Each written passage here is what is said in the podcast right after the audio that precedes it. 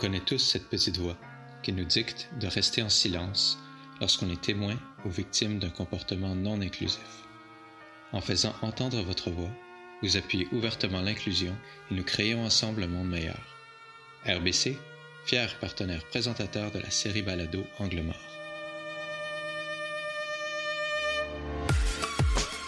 Bienvenue à ce sixième épisode d'Angle Mort.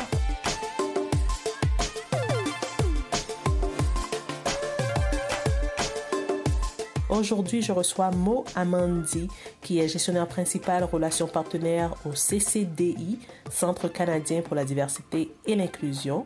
Nous discuterons aujourd'hui des groupes ressources employés, une autre brique qui permet de dynamiser le mouvement interne vers plus d'inclusion dans les milieux de travail.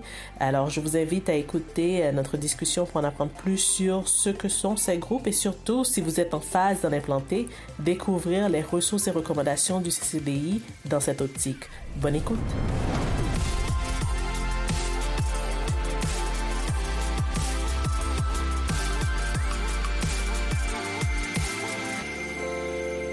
Bon après-midi, Mo. Un très grand merci d'avoir euh, accepté l'invitation d'Angle Mort et de te prêter au jeu aussi pour discuter justement des bonnes pratiques en tout ce qui concerne euh, les grosses propositions employées. Euh, avant de démarrer, Mo, pourrais-tu nous parler de ton rôle au sein du CCDI? Bonjour Vanessa, merci infiniment de ton invitation. Donc, qu'est-ce que je fais au CCDI? je fais pas mal de choses, mais oui, j'ai un un titre officiel. je suis gestionnaire principal des relations avec les partenaires au sein du département du consulting. Euh, bon, c'est très vague là, on, s'entend que les titres, euh, des fois, veulent tout dire mais rien dire en même temps. Donc, je suis la personne qui s'assoit avec euh, les organisations, les petites, moyennes et grandes organisations partenaires du Centre canadien pour la diversité et l'inclusion et on les écoute pour pouvoir les donner et leur fournir les meilleurs des conseils et les meilleurs des pratiques en termes de consultation et également en termes de partenariat dans leur journée diversité et inclusion. Donc, l'objectif, c'est d'atteindre l'inclusion à court, moyen et long terme et bien les outiller à travers ce partenariat. On l'appelle l'employeur affilié euh, au Centre canadien pour la diversité et l'inclusion et bien sûr à travers également des, euh, euh, des, des, projets de consultation en diversité et d'inclusion. Pourrais-tu nous parler un peu plus justement du Centre canadien pour la diversité et l'inclusion, parler un peu plus de c'est quoi votre mission, des mandats que vous réalisez? Tout à fait. Alors le Centre canadien, il a été créé il y a environ 8 à 9 ans par des expertes et des expertes en diversité et inclusion et euh, notre CEO Michael Bach, euh, qui est d'ailleurs une des stars, on va dire, de la diversité et de l'inclusion canadienne, euh, qui a eu cette idée de créer le centre. on a bien sûr nos fondateurs et fondatrices, donc les grands partenaires fondateurs qui ont contribué positivement à cette création-là. Au sein du Centre canadien, pendant ces huit ans, il y a eu des recherches, la création d'outils en termes de diversité et d'inclusion. Il y a eu également la création de webinaires, la présentation de plusieurs conférences et d'événements au sein du centre. Donc en fait, il y a deux grands volets. Le premier volet, c'est euh, le volet d'employeurs affiliés. Ça veut dire qu'on donne accès à nos partenaires à tous nos outils, nos documents dans notre librairie de euh, diversité et d'inclusion. Et en même temps, un accès aux webinaires et aux conférences et aux événements du centre. Et d'autre part, on a le département de consultation qui, lui, s'occupe euh, de la mesure de la diversité, de, créer une stratégie euh, en diversité et d'inclusion, bien sûr une stratégie détaillée à court, moyen et long terme, et également des ateliers, des workshops, des, comme on dit, des learning sessions, euh, des focus groups, des listening circles, donc toutes ces activités de diversité et d'inclusion. Et le but, c'est d'accompagner les organisations pour pouvoir atteindre leurs objectifs en diversité d'inclusion. En fait, une des raisons pour lesquelles je voulais euh, discuter avec toi, c'est entre autres en, raison de ce long cheminement et cette longue expérience du CCDI en accompagnement dans les organisations. Donc, euh, tu étais la personne tout indiquée justement pour nous parler de la mise en place des groupes ressources employés. Alors, j'aimerais rentrer dans le vif du sujet et euh, peut-être mettre la table déjà pour nos auditeurs auditrices sur Qu'est-ce qu'un groupe ressources employées En tes termes, comment tu pourrais définir en fait ce genre d'outil que j'appellerais? Mhm. euh, C'est quoi la valeur, la pertinence pour les organisations euh, de ce genre euh, d'organisme? Alors en fait, moi je les résume en une phrase. C'est influencer sans autorité par les championnes et les champions du changement à l'interne. C'est ça, c'est mon petit résumé, je dirais. Donc, comment est-ce qu'on peut influencer euh, ces politiques-là à l'interne? Comme, comme tu l'as mentionné, Vanessa, c'est des groupes. Donc, au fait, c'est des groupes d'affinité qui ont un point ou plusieurs points en commun. Euh, ça peut être également des groupes de réseautage ou de ressources qui regroupent des employés euh, qui s'organisent volontairement par eux-mêmes en milieu de travail en fonction, bien sûr, de leur expérience de vie. Et ça constitue une grande ressource quand même à l'organisation. Donc, je vais vous donner des exemples plus concrets, comme par exemple des groupes LGBTQI2S+. Euh, ça peut être également des groupes identitaires euh, ou raciaux. Euh, ça peut être des groupes en fonction de l'âge. Donc, tout ce qui peut concerner la diversité en tant que telle. Et bien sûr, tout ça dans un seul objectif, parce qu'ils ont quand même un objectif bien précis, ces groupes, c'est de créer un milieu de travail inclusif. J'aime bien parler de l'histoire. Je suis quelqu'un qui, adore euh, euh, faire des citations d'histoire parce que c'est important. Sans l'histoire, on peut pas avancer. Tout a commencé en 1960 pendant les émeutes et les tensions raciales à New York.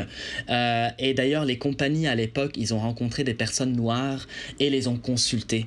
Et c'est là que c'est parti l'idée d'avoir les groupes ressources employés pour comprendre un peu ce qui se passe, ce qui va pas au sein euh, de l'organisation. Donc c'était une, façon d'aller chercher le pouls directement auprès des employés ou de groupes ressources, on dirait. Exactement, exactement, parce que pour savoir si ça va ou ça va pas à l'interne, euh, il faudrait quand même consulter le capital humain. Donc le capital humain, c'est c'est lui qui va pouvoir vous dire clairement si on avance ou on n'avance pas et euh, si ça va ou ça va pas. Et en les écoutant, bien sûr, et en les consultant, c'est là qu'on peut dépasser et on, on peut aller plus loin. Donc le concept, il a été par la suite importé au Canada et un peu partout dans le monde euh, pour rehausser la présence de certains groupes euh, qui à l'époque et euh, même jusqu'à présent avaient du mal à s'exprimer ou avaient du mal à, à s'assumer ou avaient du mal à dire ce qui va pas parce que c'est facile de dire ce qui va dans, une, dans une entité en général.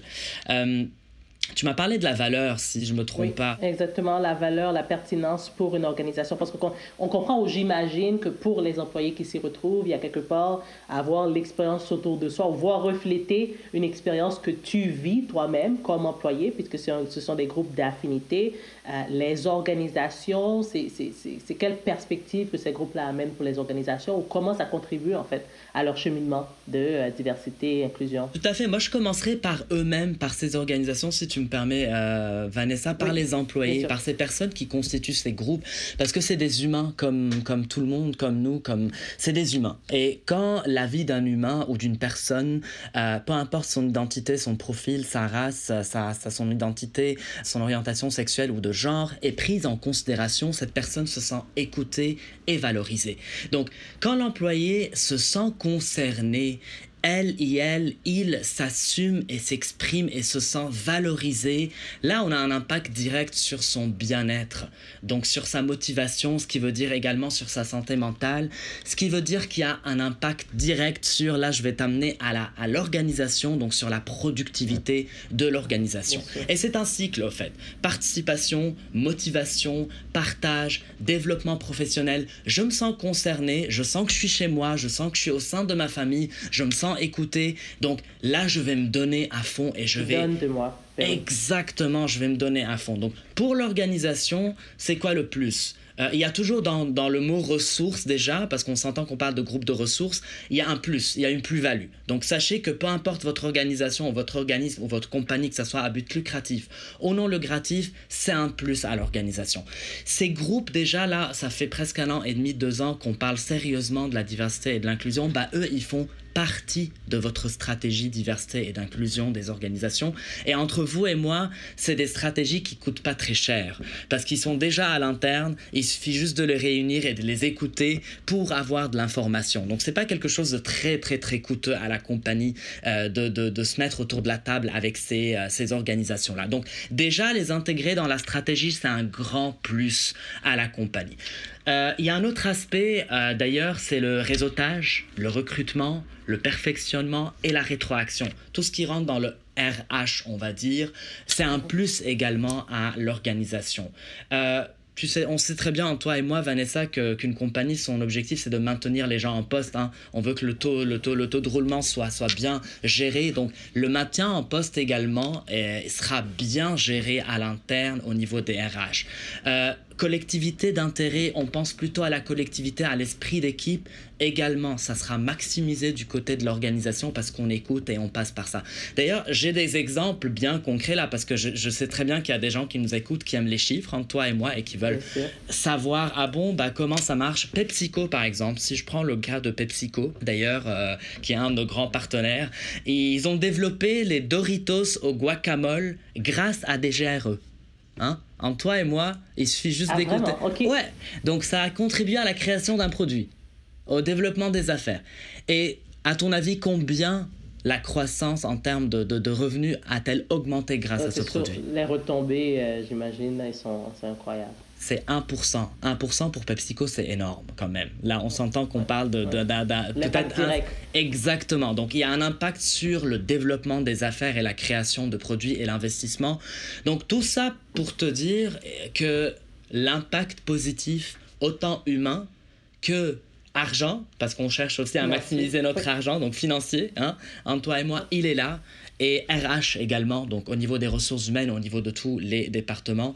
Je prends un peu mon exemple euh, quand je faisais le développement des affaires au Fermont Lorraine Elisabeth avant de... J'aime bien raconter les histoires parce que des histoires, on en tire des leçons et euh, j'ai fait pendant 4 ans, euh, 3 ans et quelques le développement des affaires de, de, de ce grand hôtel, le plus grand hôtel au Québec et je mélangeais identité, développement des affaires, bien sûr intérêt des communautés, tous ensemble. Et on a réussi grâce à ça, grâce à cette philosophie-là d'aller chercher des chambres de commerce comme la chambre de commerce libanaise, la chambre de commerce italienne, d'aller chercher également Fierté Montréal comme un grand partenaire pour Fermont-Lorraine Elisabeth, d'aller chercher des fondations et des organismes qui s'intéressent aux communautés euh, comme nouveaux partenaires, la jeune chambre de commerce également. Donc cette philosophie de penser D&I et en même temps de penser euh, groupe de ressources stimule le développement des affaires d'une organisation. Donc il n'y a que du positif en fait. Exactement. Ouais, ouais.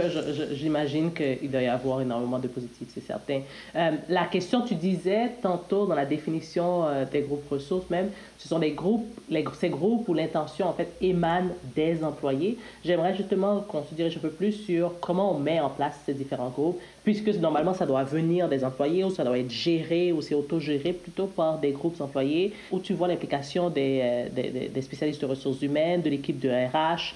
Euh, on rassemble les employés, on leur donne le mandat, ou bien on attend que quelqu'un en fait nous ramène un intérêt avant de démarrer. Comment, comment tout ça s'articule? C'est un travail d'équipe, Vanessa. C'est un travail d'équipe. À nos jours, il n'en est pas question. Il faut absolument que ça soit un travail d'équipe. Je vais te dire pourquoi, au fait.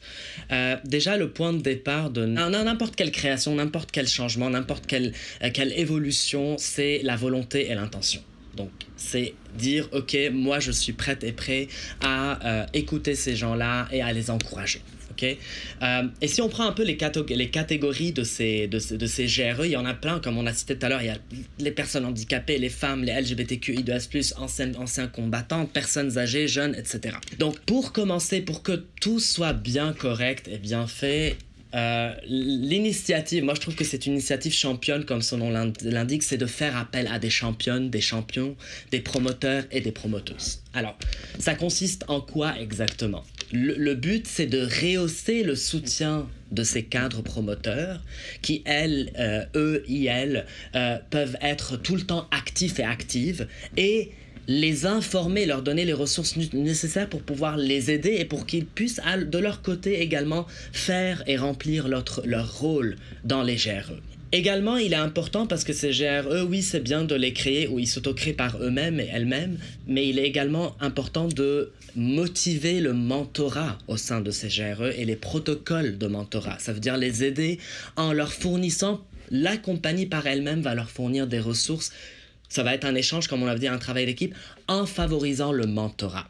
Et également, les promoteurs et les promoteuses, on va dire, et les mentors vont jouer un rôle crucial dans l'impact et l'influence des géreuses sur l'organisation. Donc c'est tout un cycle là. On essaye, de, en toi et moi, de, vraiment comme bâtir un schéma pour comprendre un peu. Donc promoteurs, euh, des, des championnes, champions qui vont être bien gérés et en même temps vont gérer eux-mêmes le contenu, mais ils vont travailler en équipe avec les RH, avec les leaders, et en même temps ils seront mobilisés. Donc ça c'est le premier point, je dirais, faire appel à des championnes et champions, promoteuses et promoteurs.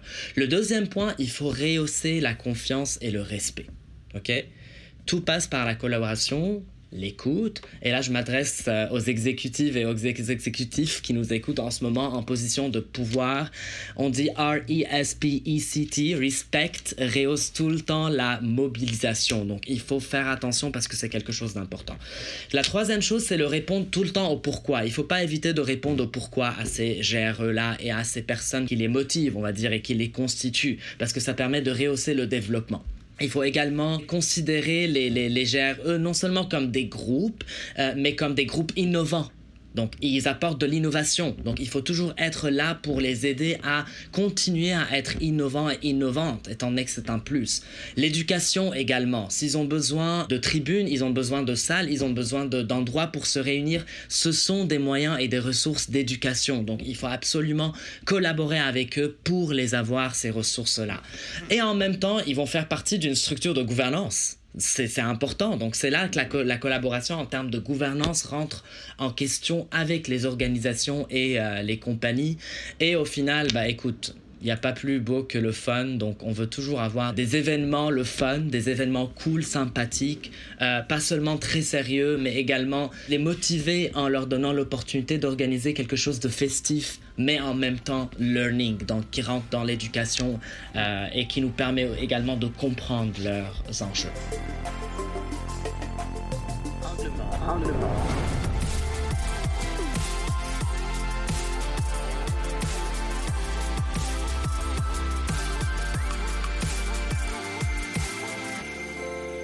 Une, question qui me vient, est-ce que, exemple, dans la mise en place de ces groupes-là, euh, le mandat du groupe lui-même, disons que je démarre demain un groupe ressources pour euh, femmes leaders euh, noires à l'intérieur de l'organisation, c'est le mandat, même s'il y a le support de RH, des ordres du jour, qu'est-ce qu'on va, qu'est-ce qu'on veut accomplir au cours de l'année, mm-hmm. c'est défini par les employés, par mm-hmm. les personnes, les personnes de ce groupe-là uniquement, ou il y a des choses spécifiques qui seraient recommandées en fait que ces groupes abordent? Le début, on va dire, le tout début doit être bien sûr défini par les employés. Parce que ça vient, c'est une initiative qui vient des employés directement. Donc, le début, le commencement, c'est une initiative qui vient des employés. Par la suite, une fois que toutes les, tous les éléments que je viens de citer sont respectés. Il y en a d'autres aussi. Je ne dis pas uniquement qu'il y a que ces éléments. Je suis sûr qu'il y a des personnes praticiennes et praticiens qui nous écoutent en ce moment et qui ont d'autres idées à rajouter, à partager. Si ce, ce, processus est respecté dans la confiance, le respect, etc., c'est sûr que le mandat de, cette, de ce GRE pourra évoluer en fonction des ajouts que la compagnie et que les RH euh, pourraient proposer. Parce qu'il y a toujours des propositions et des négociations et bien sûr un travail d'équipe. Donc, à mon avis, la première étape, on laisse le GRE choisir son mandat, bien sûr, parce que ça vient des employés. Qu'est-ce qu'il a envie de partager avec nous? Qu'est-ce qu'ils veulent nous dire? Elles veulent nous dire exactement. Et en fonction, bien sûr, de la mission, pour éviter que tous les GRE soient bien gérés de la bonne façon, et euh, que ce soit à l'interne de leur côté ou avec la compagnie, bah après, si on a besoin de redéfinir le mandat de chacun pour le meilleur de la collectivité et de tout le monde, bah c'est un travail d'équipe. Donc, c'est aux, aux organisations d'écouter et également aux GRE d'échanger autour de ça. Donc, ce que j'entends, c'est au début vraiment donner la place en fait, à, la voix des employés, à l'intention des employés qui vont eux-mêmes, elles-mêmes prendre ce mandat ou décider de ce mandat-là. Et au fur et à mesure que, disons, euh, la mécanique va devenir de plus en plus mature, là, on peut avoir des thématiques peut-être euh, que le, euh, les spécialistes RH ou autres, justement, pourraient décider en collaboration avec les champions championnes pour dire comment on peut mieux supporter ces différents groupes-là ou fait, comment on peut les amener plus loin. 10 Mais il va falloir le premier, le pas de départ, c'est vraiment donner la place et la voix aux employés. 10 sur 10, Vanessa, parce que je suis convaincu et persuadé qu'il n'y a pas mieux que les personnes qui viennent d'une communauté ou qui viennent euh, d'un groupe. Euh, il n'y a pas mieux qu'elles de ces personnes-là pour parler de leurs enjeux. C'est sûr qu'on peut en parler. Regarde, je ne suis pas une personne noire, mais je connais les, les enjeux des personnes noires. Mais il n'y a pas mieux que les personnes noires pour en parler et pour aborder ce sujet. Je suis une personne LGBTQI2S+, non binaire. Je connais les enjeux de mes communautés. Pas toutes, mais j'en connais. Je suis bien placé pour en parler. C'est sûr qu'on a des alliés qui peuvent aussi en parler et partager ça avec nous. Mais il n'y a pas mieux que la personne qui a du vécu, qui a vécu son expérience. Voilà, qui passe à travers cette expérience de vie pour dire, écoutez, c'est ce qu'on ressent, c'est ce qu'on voit, c'est ce qu'il faut faire, aidez-nous et on va pouvoir ensemble. Euh, ça, ça reste un travail d'équipe, Vanessa. Je répète, c'est un travail d'équipe. C'est pas une révolution à l'interne là. Donc c'est un travail d'équipe entre l'organisation et les, les GRE. Et plus la gestion est inclusive, parce qu'il y a une certaine façon de gérer les choses, il y a tout passe par une gestion inclusive à l'interne, plus les leaders sont inclusifs et sont à l'écoute et essayent de comprendre pourquoi on propose cette solution et pas l'autre, et plus on va, on tend vers une solution constructive. Donc, tout passe par l'inclusion également dans le sens du leadership et de la gestion. Définitivement. Je suis, je suis curieuse d'avoir ton avis, euh, en fait, avec ma, prochaine question. Pour en avoir vu, en fait, les champions, championnes, souvent sont des employés bénévoles, mhm. euh, n'est-ce pas, qui embrassent vraiment la cause de dire, je veux faire une différence dans mon organisation.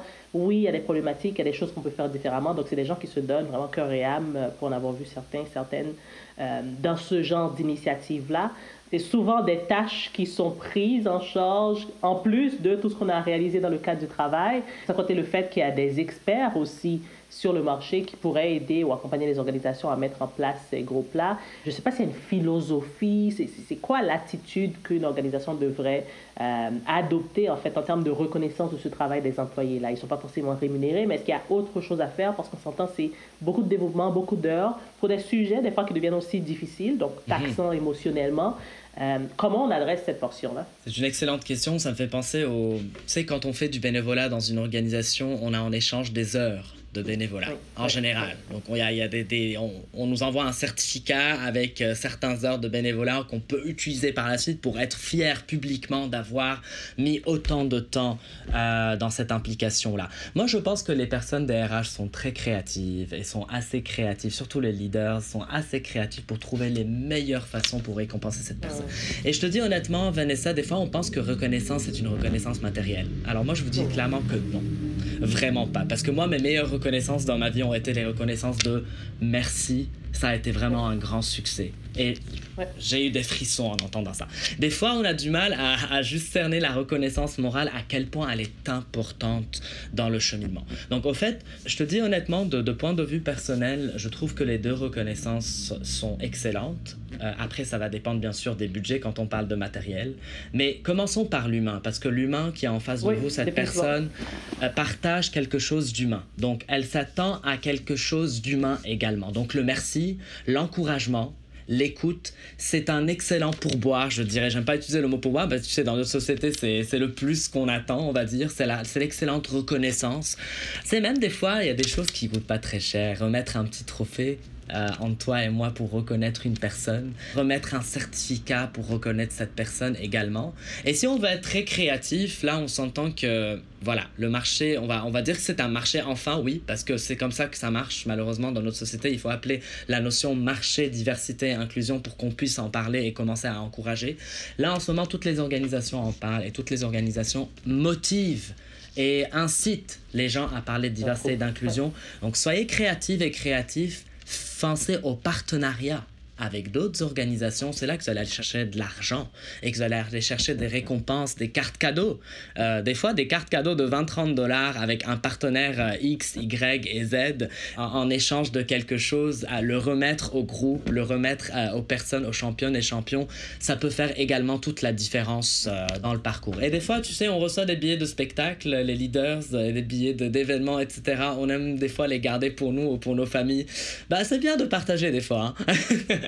ça, ça peut être également une autre façon très facile et pas très chère également à, à, reconnaître euh, le travail. Parce qu'en toi et moi, je veux te dire, moi je suis au Centre canadien pour la diversité et l'inclusion et on envoie bien sûr des soumissions et on envoie des propositions comme d'autres consultantes et consultants qui sont sur le marché. Ça coûte cher. Ça coûte vraiment cher. Donc ces groupes de ressources qui vous coûtent rien du tout, juste les, les écouter et passer du temps avec eux, en général, pour aller chercher ces ressources-là de l'externe, ça coûte ultra cher. Donc, juste en incluant ça dans un budget avec des reconnaissances matérielles ou morales, croyez-moi que ça va faire toute la différence, ça va les motiver, ça va être contagieux, ça va être très beau à voir au sein des équipes et ça va même, même motiver d'autres personnes à créer d'autres groupes. Ah, regarde, euh, qu'est-ce qui se passe de l'autre côté? Il, elle, elle ont reçu quelque chose. Bref, donc c'est beau avoir la reconnaissance. Euh, je viens d'un monde, d'un monde des ventes, donc on sait comment motiver les gens à travers la reconnaissance. Oui. Définitivement. Je pense que le point ici, euh, et tu l'as très bien mentionné là, c'est de dire c'est, c'est un travail quand même que les gens font à s'impliquer. Ça mérite d'avoir sa place, d'être mis en lumière et d'être reconnu, quelle que soit la façon que vous allez décider en fait de le faire. Certainement la reconnaissance morale, ben, je pense que la majorité des gens, surtout dans le cadre du travail, on cherche beaucoup plus justement le, le, cette reconnaissance des efforts qu'on fait et de l'impact positif aussi qu'on a en organisation. Là. Donc, c'est une pensée euh, pour euh, les auditeurs, auditrices, là, lorsque vous mettrez en place ce genre de structure. Pensez aussi à comment remercier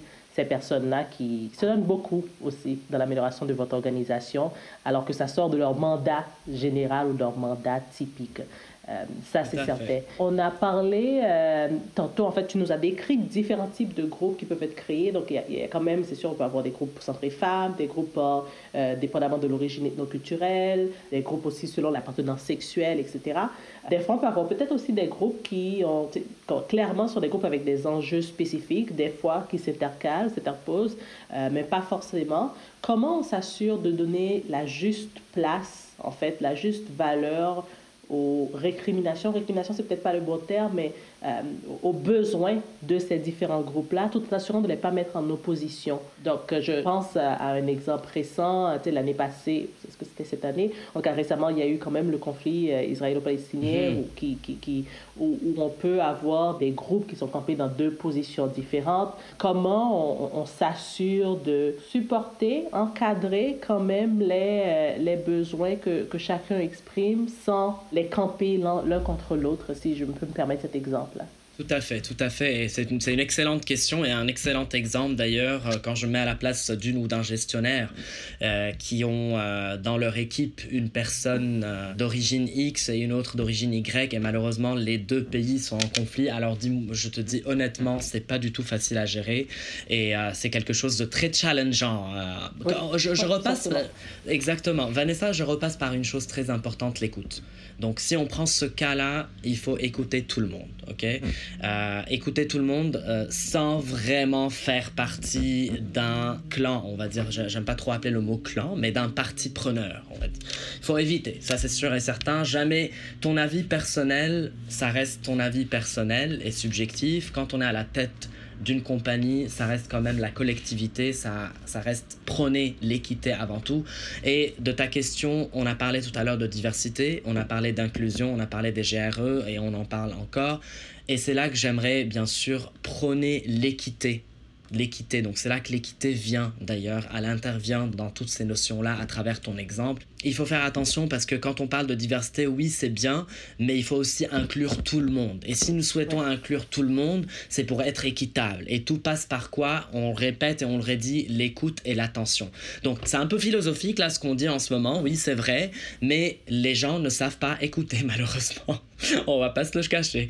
Alors il faudrait faire attention, l'écoute, l'écoute et l'écoute, c'est vraiment la meilleure des façons de savoir par où commencer. Il y a également une autre façon, c'est de, de mesurer la diversité tu vois, au sein de l'organisation, de vérifier le poids et la représentativité de chaque GRE, euh, de chaque groupe par rapport au nombre d'employés euh, que représente bien sûr ce groupe en question. Ça permet également à, la compagnie de voir le, euh, je dis compagnie, mais c'est l'organisation, que ça soit privé ou public, ça leur permet également de voir le poids de chaque GRE et comment par la suite gérer cette, bon, tu l'as appelé un peu une compétition au sein de, de ces groupes-là, comment, comment gérer par la suite leurs attentes et éviter également la compétition. Donc la mesure de la diversité, c'est quand même un élément très euh, rassurant, important et très éducatif, je dirais, euh, à l'organisation. Ça lui permet de dresser le profil de ses employés avant tout. Quand on a le profil de nos employés, on a le profil de nos GRE et leur représentativité, leur représentation, de leur poids, on va dire, ça permet par la suite aussi de créer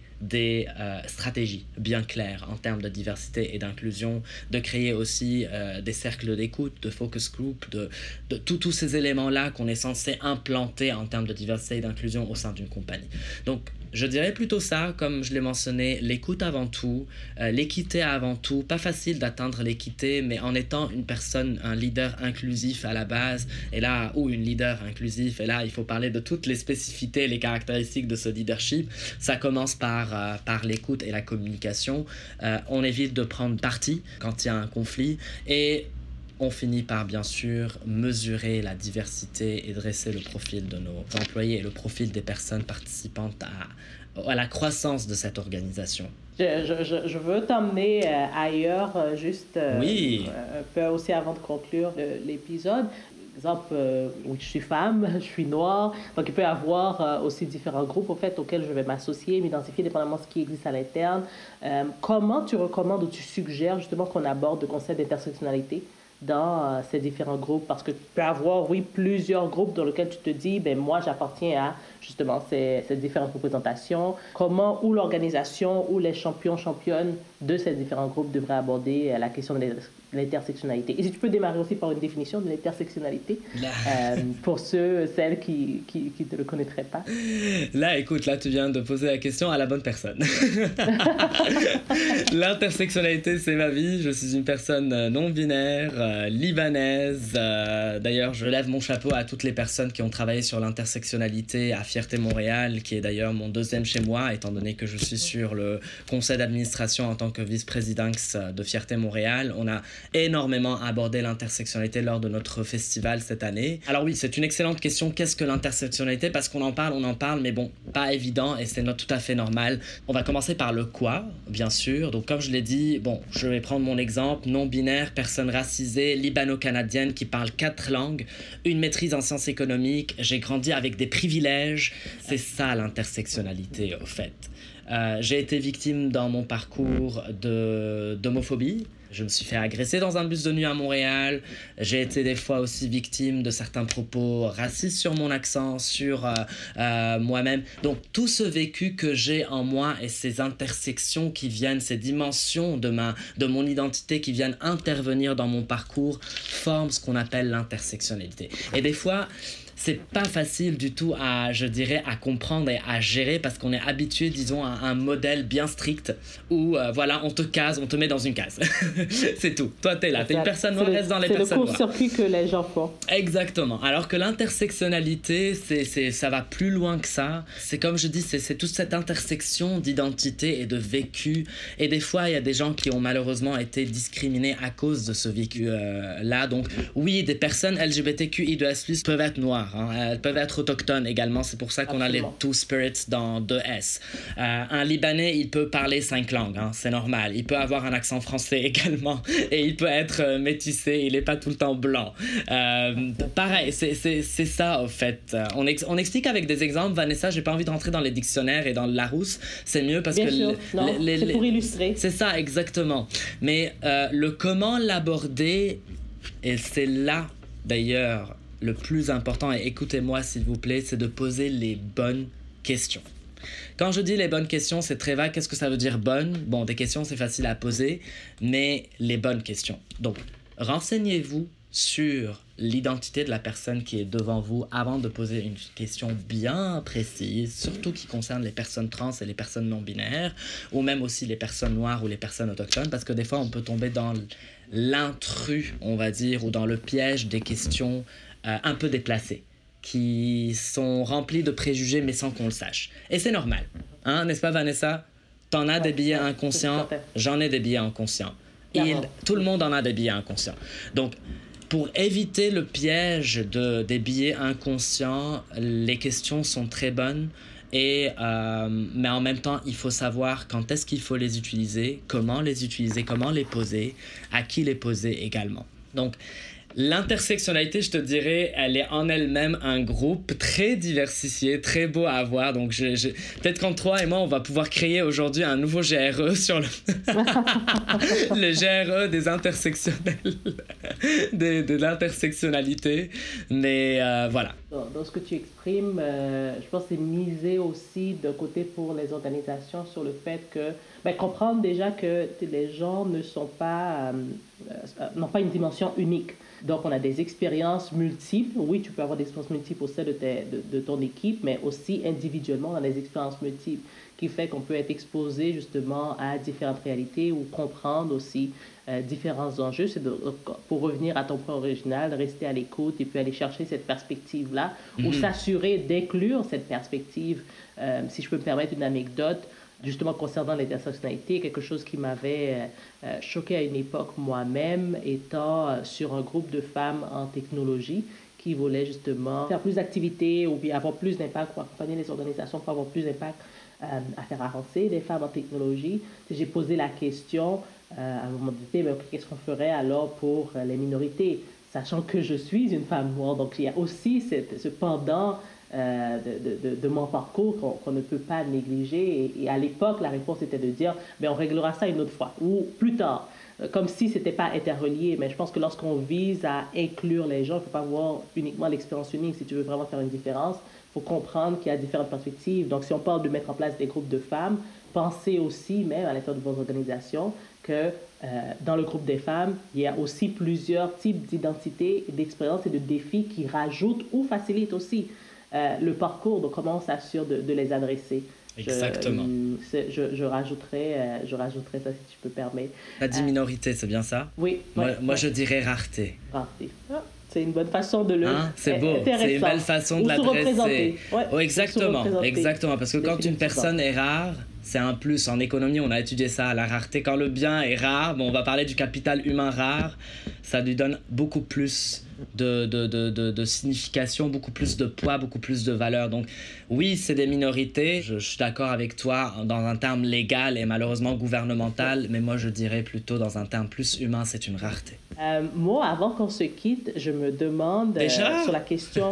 je pense qu'on aurait pu continuer en effet, mais euh, certainement, comme tout dans la vie, toute bonne chose a une fin. Je me demande si tu aurais des leçons apprises ou des recommandations en fait à partager euh, aux leaders qui nous écoutent pour la réussite euh, de la mise en place, que ce soit des groupes euh, ressources employées ou encore des initiatives qui sont en train de mettre en place concernant la diversité et l'inclusion. Tu l'as dit toi-même, énormément d'entreprises, d'organisations présentement finalement et heureusement, mhm. comme débloquent des budgets et font des actions aussi positives dans ce sens-là. Aurais-tu des recommandations par rapport à tout le travail même que vous faites euh, au sein du CCDI Alors, je vais vous laisser mon numéro de téléphone. Non, je rigole. oui, c'est clair qu'on a des recommandations à, partager et bien sûr euh, que toutes les recommandations et toutes les pratiques sont excellentes tant qu'elles sont remplies de, euh, je dirais plutôt vides de, de billets inconscients et remplies d'inclusivité et d'inclusion. Donc, les deux termes en même temps. Je commencerai plutôt, Vanessa, par documentez-vous. Hein se renseigner. C'est important de faire des recherches, de prendre 10 minutes, 15 minutes, 20, 30 minutes de votre temps, là, très très cher. On, a, on, est tous occupés, ça c'est sûr et certain. On est tous surchargés, on regarde nos agendas, mais on prend quand même le temps d'en parler. Documentez-vous, donc se documenter, se renseigner, de passer par l'éducation pour comprendre un peu ce que ça veut dire ce terme, qu'est-ce que ça veut dire exactement cette, cette notion-là? Pourquoi ces personnes parlent de ce genre de groupe?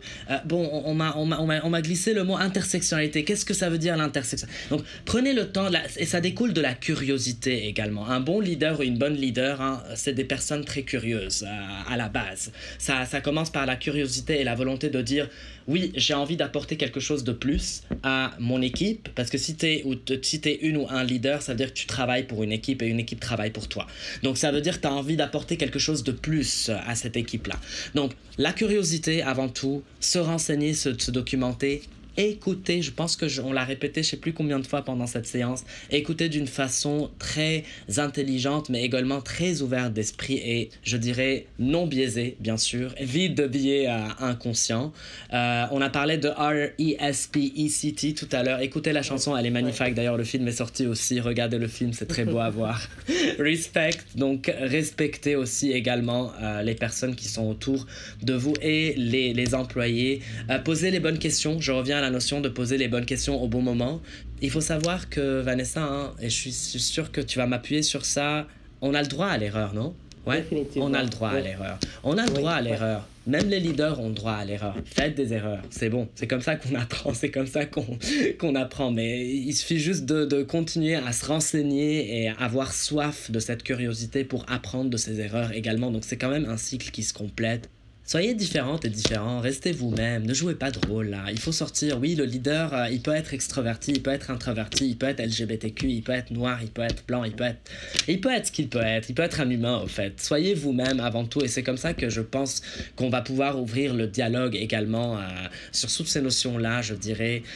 Toutes les idées sont bonnes, je dirais. Sortez de votre zone de confort. Ouais, c'est beau de sortir de, de, sa zone de confort, de, de faire des choses qu'on n'a jamais, jamais fait, et un capital sans capital humain ne vaut rien du tout.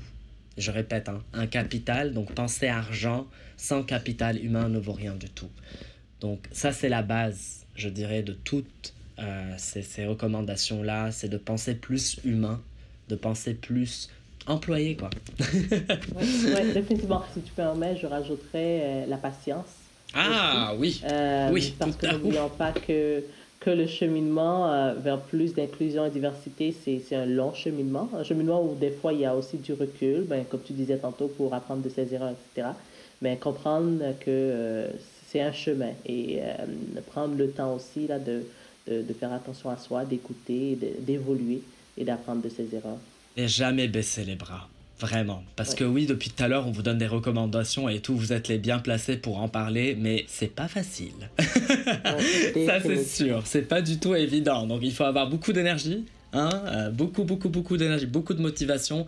Et comme tu l'as mentionné, Vanessa, je suis tout à fait d'accord avec toi, la patience, la patience et la patience. Mo, un mix, un très gros merci vraiment d'avoir euh, pris ton après-midi et d'avoir voulu partager avec nous ton expérience euh, des groupes ressources employés. Je suis certaine qu'il y a plein de leçons apprises et, d'outils, idées que nos auditeurs auditrices pourront ramener dans leurs organisations. Et ils pourront également, j'imagine, te contacter, que ce soit à travers LinkedIn ou à travers le CCDI aussi, s'ils sont euh, intéressés à pousser la discussion un peu plus. Bon succès pour la suite un énorme merci encore. Merci à toi Vanessa d'avoir pris le temps de vraiment se concentrer sur ce sujet. C'est plus qu'apprécié je dirais parce qu'on a besoin de plus de, personnes qui s'intéressent à la diversité et l'inclusion et à des sujets bien pointueux comme celui d'aujourd'hui. Merci à tous, toutes les personnes qui nous ont écoutés également et euh, excellent succès à vous tous. C'est pas du tout évident mais je suis sûr qu'avec votre motivation et votre dose de, de positivisme, euh, vous allez y arriver. On va tous arriver ensemble, c'est sûr et certain. Merci beaucoup Vanessa. Ici Vanessa Cherenfant en compagnie de Mo Hamondi.